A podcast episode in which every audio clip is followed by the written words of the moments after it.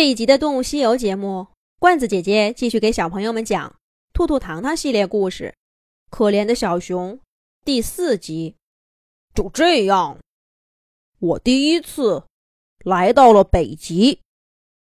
小熊乔伊完全恢复了精神，继续给兔兔糖糖讲他的故事。那一觉睡得真美，真沉。自从跟妈妈一块儿。离开冬眠的洞穴，乔伊就好像从来没有睡熟过。每天早上叫他起床的鸟叫声，松鼠们嗑橡果的咔嚓声，狼群在夜里呼唤家人的嚎叫声，通通都从他耳边消失了。再次叫醒他的，是呼呼呼。上次听见这样的风声，还是在妈妈的怀里呢。乔伊打了个哆嗦，从睡梦中醒过来。我，我这是在哪儿啊？看着眼前白茫茫的世界，乔伊立刻精神起来。我心爱的小河呢？我挠痒痒的橡树呢？还有那肥美的鱼？漂亮的云，还有热心肠却聒噪的小松鼠，烦人的乌鸦，你们都去哪儿了？妈妈，哥哥，有人吗？有人能跟我说句话，告诉我这是哪儿吗？乔伊扯着嗓子喊了半天，可回应他的，依旧只有呼呼的风声。嘎嘎。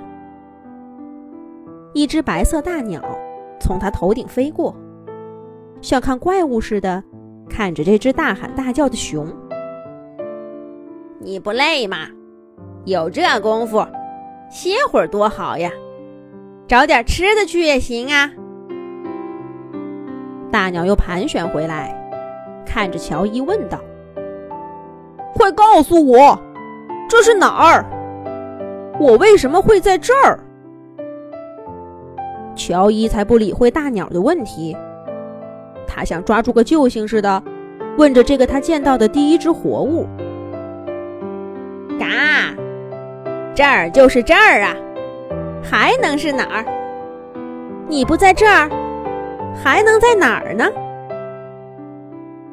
嘿，这个回答，乔伊歪着头想了半天才绕明白，这等于什么都没说呀。可他再想问，大鸟却丢下一句：“这只熊脑子给坏了。”就飞走不见了。没几天功夫，傻熊乔伊的名声就在这片动物不算多的冰雪世界里传开了。乔伊也陆陆续续搞清楚了这里的状况。这个地方叫北极，在自己住的那片森林北面。北极的中心是一片大洋，叫做北冰洋。每到冬天，整个大洋就冰封一片，跟环绕它的、同样被冰雪覆盖的北极腹地连在一块儿，几乎看不到一只动物在上面走动，也看不出海洋跟陆地有什么区别。整个北极地区就像笼罩在它上空。长达半年的暗夜一般沉睡了。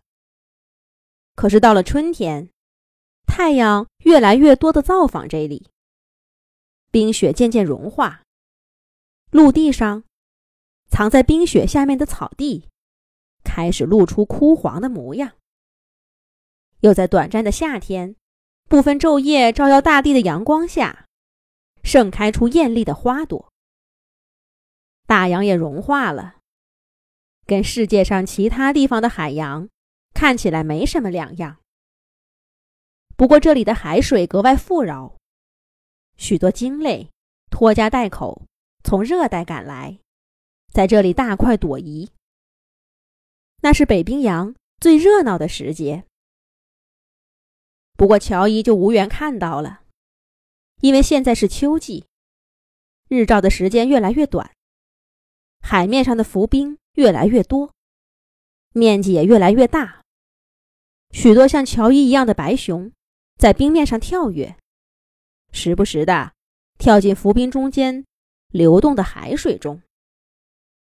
那是去捉海豹。壮壮这样告诉乔伊：“他是一只北极熊，是乔伊在北极认识的第一个朋友。他们也算不打不相识。那是乔伊来到北极的第三天，也是他饿肚子的第三天。在这个陌生的地方，乔伊学过的一切生存技巧都不顶用了。他想下水捉鱼。”但这里的水根本就踩不到底儿，他一跳下去就赶紧上来了。他想到树林里捉兔子，但这里的兔子在雪地上比他跑得快多了。吃不到肉，吃点果子也行啊。可这里的树上呢，除了苦涩的松针，什么都没有。于是。当乔伊在冰面上看到那条冻僵的鱼时，他简直觉得那被冰裹住的鳞片闪着希望的光芒。乔伊不顾一切的扑过去，结果，结果怎么样呢？咱们下一集再讲。